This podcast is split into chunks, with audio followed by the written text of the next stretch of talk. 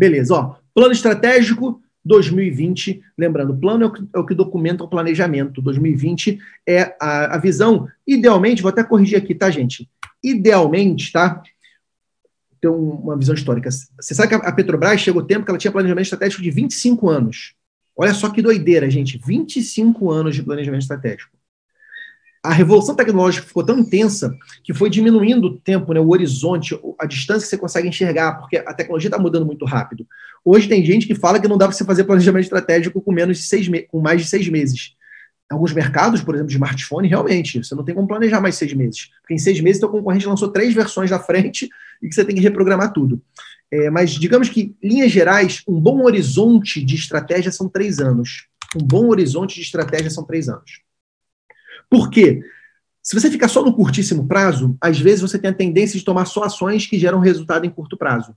E nem sempre isso é uma boa ideia. É, é bom você ter uma visão de médio prazo, né? Tratando em curto prazo como um ano, médio prazo até cinco anos, longo prazo mais do que cinco anos.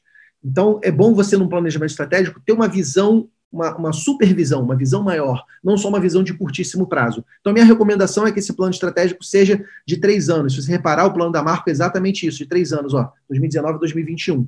Tá bom? Então, minha sugestão para você.